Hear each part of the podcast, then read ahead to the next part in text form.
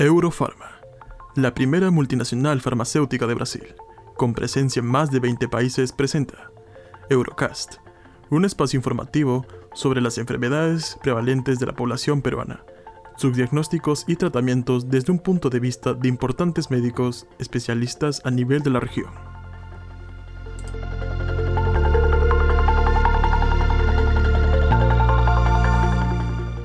Reciban todos una cordial bienvenida a un nuevo episodio de Eurocast. En esta ocasión tenemos al doctor Carlos Hidalgo Quevedo, ginecobstetra, graduado de la Universidad Peruana Cayetano Heredia, médico asistente del Departamento de Ginecología y Obstetricia del Hospital Nacional Arzobispo Loaiza, coordinador de la sección de Ginecobstetricia y Salud Reproductiva de la Universidad Peruana Cayetano Heredia, y miembro titular de la Sociedad Peruana de Obstetricia y Ginecología. En el episodio de hoy, el doctor Hidalgo tratará del tema ácido tranexámico y su uso en ginecología.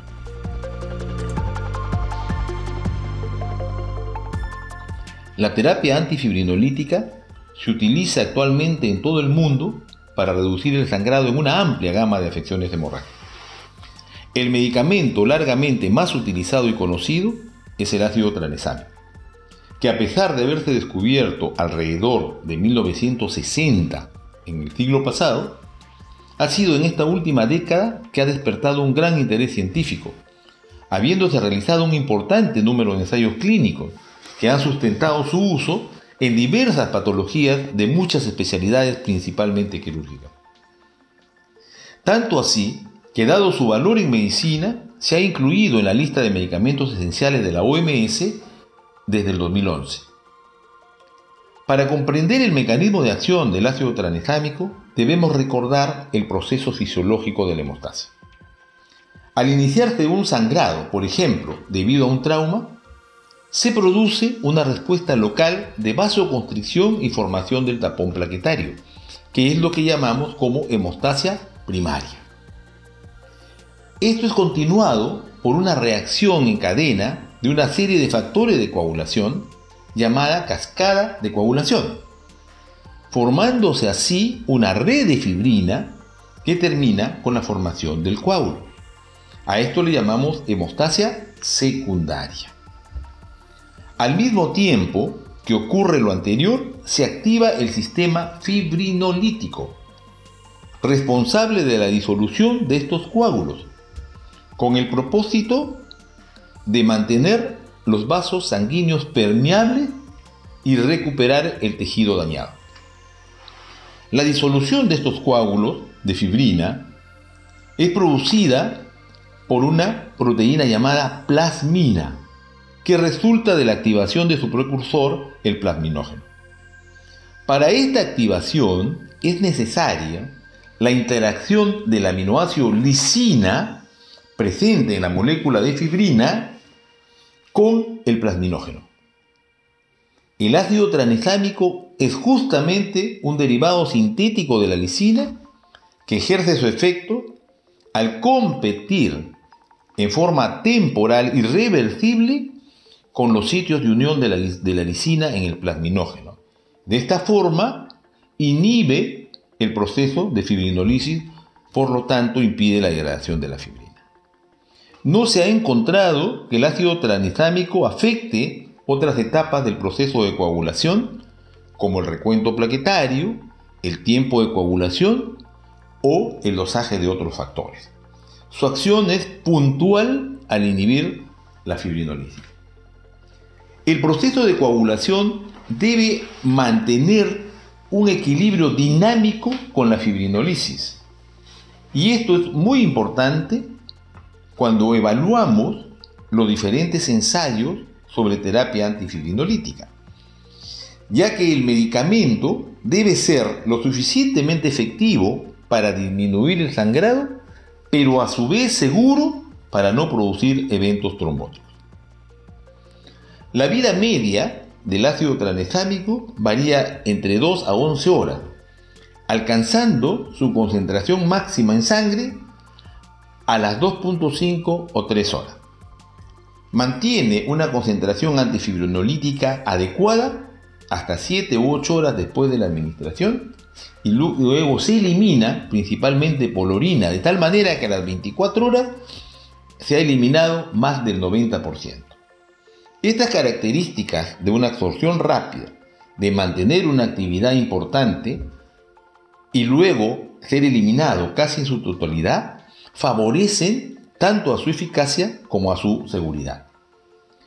En ginecología se aprobó su uso desde el 2009 y está indicado básicamente en tres condiciones que vamos a revisar.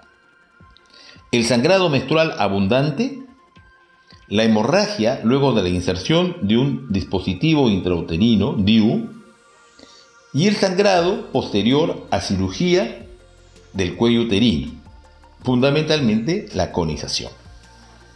Además, en la actualidad se está acumulando evidencia, aunque aún no determinante, como profiláctico en cirugía ginecológica, sobre todo en miomectomías abdominales. Con respecto al sangrado menstrual abundante, este es un importante problema físico y social para las mujeres, constituyéndose en una de las principales causas de consulta ginecológica. La menstruación es un proceso complejo bajo un estricto control hormonal. La progesterona, entre otras acciones, estimula al factor inhibidor del activador de plasminógeno, denominado PAI, disminuyendo así la acción fibrinolítica. La caída de la concentración de progesterona inicia la menstruación, presentándose entonces una mayor acción fibrinolítica, muy importante, porque previene la formación excesiva de coágulos y favorece la remodelación del endometrio. Luego, para el cese de la menstruación, la hemostasia endometrial se produce gracias a un conjunto de factores endocrinos, inmunológicos y hemostáticos locales. Cuando estos fallan, se produce un sangrado menstrual abundante. Por eso es que muchos estudios encuentran en el caso de sangrado menstrual abundante de causa endometrial un incremento de la acción fibrinolítica en el endometrio de estos pacientes. Por otro lado, el 13% o más de las mujeres con sangrado abundante tienen trastorno sistémico de la hemostasia, ya no locales, siendo el más frecuente la enfermedad de von Willebrand.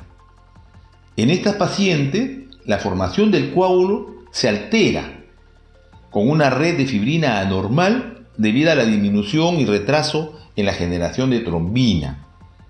El coágulo es de menor calidad, por lo que también en estos casos puede beneficiarse con la terapia antifibrinolítica que estabiliza el coágulo. Por eso, en diversos ensayos clínicos, el ácido tranexámico fue más efectivo para reducir la pérdida de sangre menstrual frente a placebo frente a antiinflamatorios no esteroideos y progestágenos orales. Igualmente efectivo que los anticonceptivos orales y tuvo menor efectividad que el DIU liberador de levonorgestrel. Pero aún en este último caso alcanza una reducción importante del 40 al 60% de la pérdida de sangre menstrual a los 6 meses de tratamiento.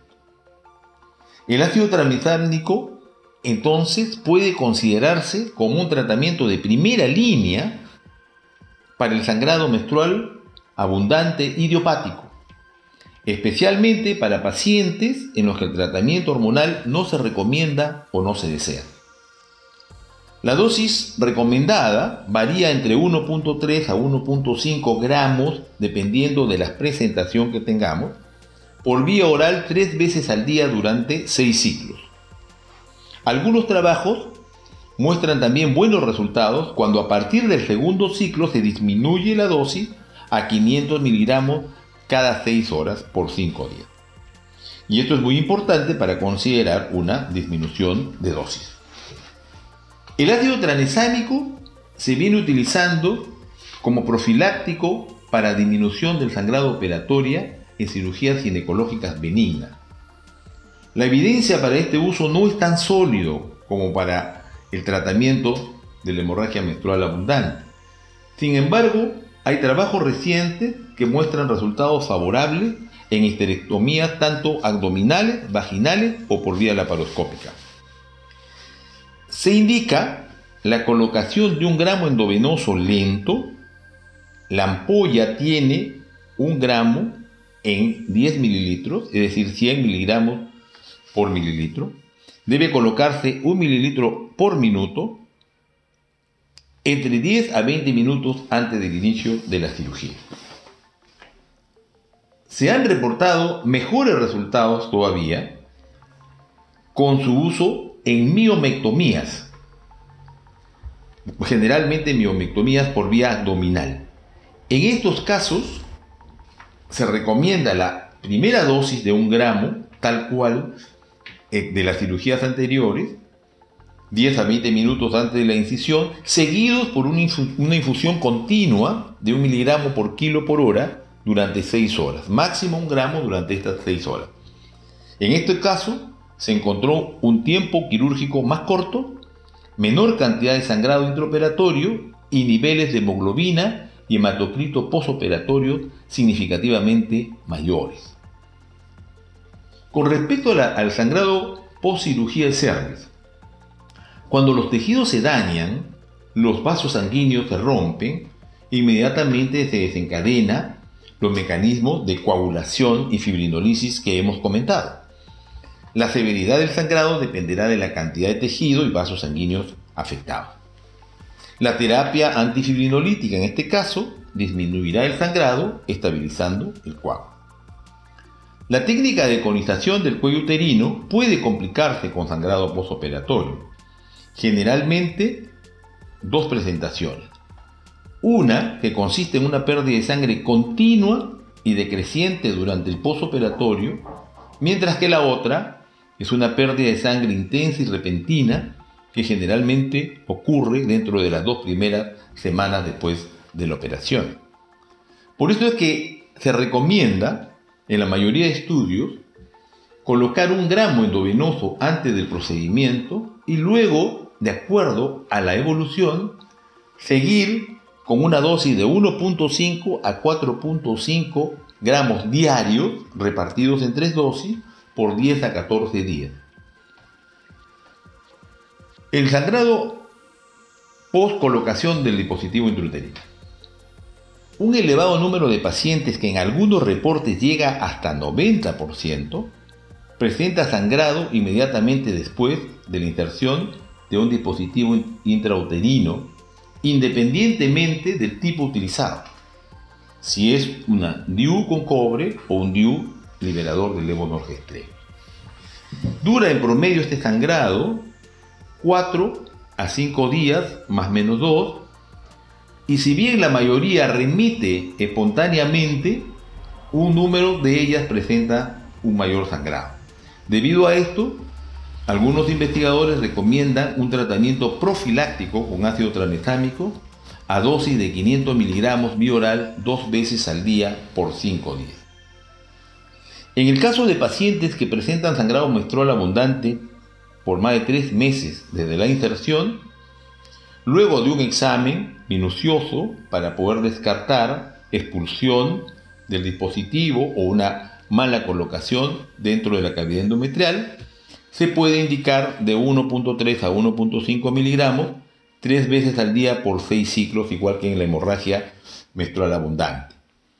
Estos casos se presentan con mayor frecuencia en aquellas pacientes usuarias de DIU con cobre que los DIU con liberación de levonorgestrel que por el mismo efecto hormonal va disminuyendo su sangrado.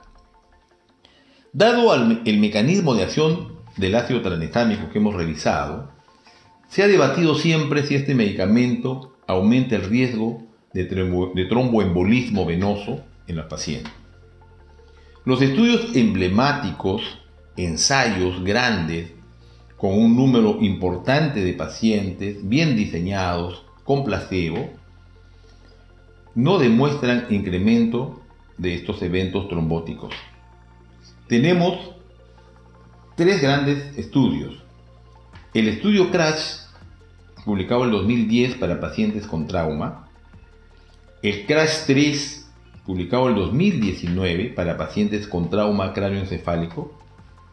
Y el estudio Guzman, publicado en 2017 para hemorragia postparto con más de 20.000 pacientes. Y en ninguno de ellos se encontró un incremento en la presentación de eventos trombóticos venosos ni arteriales, a pesar de haber sido variables estudiadas en cada uno de los casos. Existen algunos reportes de convulsiones perioperatorios, pero estos están en relación a cirugías en los que se utilizó dosis altas del medicamento, a razón de 50 miligramos por kilo, lo que no es el caso de ginecología, en el que se utiliza en promedio 10 a 15 miligramos por kilo, que es suficiente para lograr una respuesta antifibrinolítica adecuada. Está contraindicado en presencia de trombosis o en pacientes con antecedentes de eventos tromboembólicos y no debe utilizarse asociado a anticonceptivos hormonales por un probable incremento también en el riesgo de, trombosis.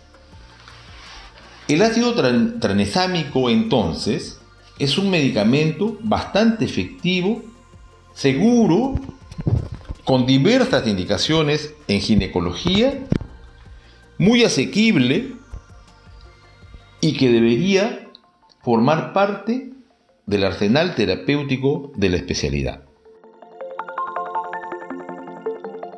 Muchas gracias, doctor Hidalgo, por toda la información científica brindada el día de hoy.